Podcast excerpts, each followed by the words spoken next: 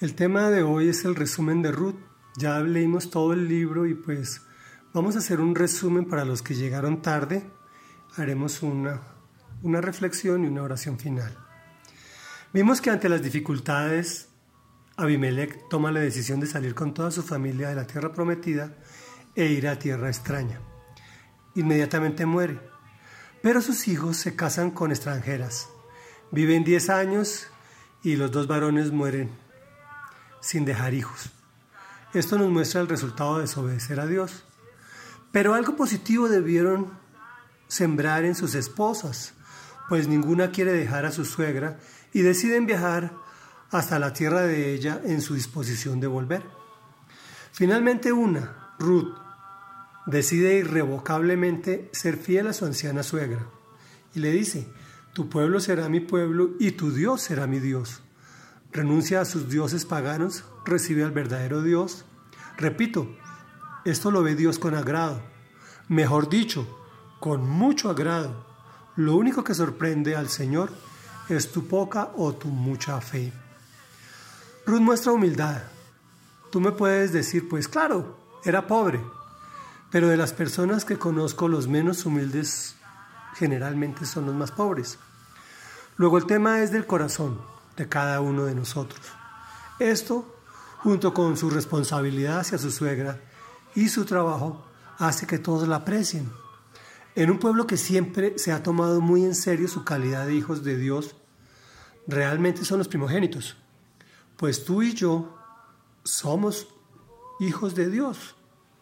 ¿Nos estamos tomando en serio esa condición tan extraordinaria? Ruth era viuda. Su primer hijo sería del muerto era extranjera, era pobre y además cargaba con su anciana suegra. Estaba en una situación bien difícil. Allí aparece un hombre muy importante, vos, quien se interesa en ella e investiga qué clase de persona es. Se destaca la fidelidad de Ruda hacia Noemí e inmediatamente la bendice. Seguiré repitiendo, reeduquémonos para hablar en bendición especialmente a nuestra familia. Es decir, hable positivamente de todos sus seres queridos, aunque las condiciones nos muestren cosas diferentes. Igualmente de nuestras autoridades, aunque no estemos de acuerdo con sus políticas y decisiones. Eso hace que Dios se agrade y bendiga nuestra tierra, bendiga nuestro país o el lugar donde nos encontremos. Vos enamorado inicia el plan de redención. Redención es rescatar. Damas, recuerden, no dejen su feminidad. Noemí le recomienda a Ruth, báñate y perfúmate y ponte tu mejor ropa. Recuerden las casadas que es para tu esposo que te arreglas, no es para la visita. Y das testimonio de que Dios está en ti, aunque las cosas estén al revés. Pues refleja la mayor belleza, que es la interior. Finalmente termina casándose con ella. Lo sorprendente es que Mm, Noemí, Ruth, perdón, duró casada con Mahlón 10 años y no tuvo hijos. Y al primer encuentro con su nuevo esposo queda embarazada. Reflexión. Vemos cómo sucumbimos ante cualquier adversidad y decidimos hacer lo contrario a la instrucción. Dios no les había permitido a los israelitas irse a, a la tierra extranjera. Luego esto nos acarrea castigo pero ante demostraciones desinteresadas de amor y fidelidad, de cambiar nuestra idolatría hace que el Señor se fije en nosotros. Toda la, toda la historia es una analogía. El Padre representa a Adán, que peca y es desobediente, por lo tanto es expulsado.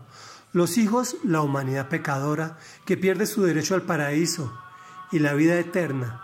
Ruth es el arrepentimiento, que recibe a Dios al Dios verdadero. Noemí es la humanidad, que tiene un derecho que perdió el paraíso, que debe ser redimido para recuperarlo, pero que no puede por sí sola. El pariente redentor, redentor es aquel que no quiere pagar el altísimo precio. El matrimonio representa una relación de fidelidad y amor eterna.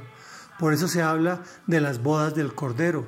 Jesús se casa con la iglesia, que somos tú y yo si lo, recibiste a Él en tu corazón. Vos representa a Jesús, que renuncia a su verdadero derecho de la divinidad haciéndose hombre para pagar por nosotros. Se echó sobre sí mismo nuestros delitos y pecados, pagando con su vida. Se humilló a sí mismo y se hizo obediente hasta la muerte, y muerte de cruz. Esto quiere decir en maldición, oprobio y humillación, para purificar todo el planeta y toda su, obra y a las personas que lo reciben en su corazón y lo proclaman con su boca. Eso le encantó a Dios. Por eso lo exaltó hasta lo sumo y le otorgó el nombre que está sobre todo nombre, para que ante el nombre de Jesús se doble toda rodilla en el cielo y en la tierra y debajo de la tierra, y toda lengua confiese que Jesucristo es el Señor, para la gloria de Dios Padre. Oremos. Amado Rey Dios y Padre Santo, te damos gracias por una historia tan edificadora y tan bonita como la, libro de Ruth en el Antiguo Testamento de la Biblia, en los libros históricos. Te damos gracias porque el énfasis que debiera ser en ti, mi Señor, se hace en la humanidad pecadora, para que te podamos recibir en nuestros corazones y transformar nuestro entorno, transformar nuestra vida y dejar una herencia perdurable en nuestros hijos y en nuestra descendencia y en aquellos que puedan ser tocados por nuestra existencia. Te damos gracias en el nombre que está sobre todo nombre, en el nombre de Jesús, para que se doble toda rodilla en el cielo y en la tierra y debajo de la tierra, y toda lengua confiese que Jesucristo es el Señor para la gloria de Dios Padre. Amén y amén.